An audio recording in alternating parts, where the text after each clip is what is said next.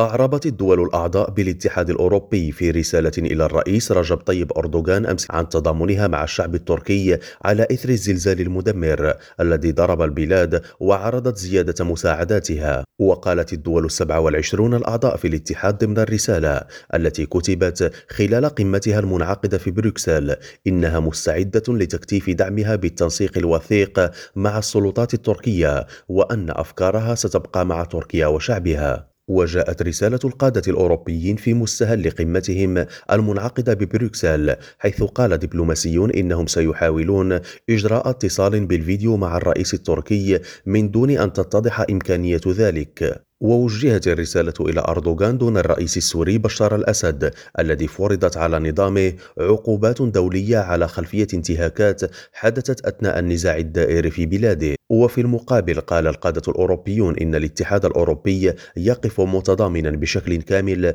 مع الشعبين التركي والسوري في مواجهة هذه المأساة حيث وقفوا دقيقة صمت حدادا على ضحايا الزلزال.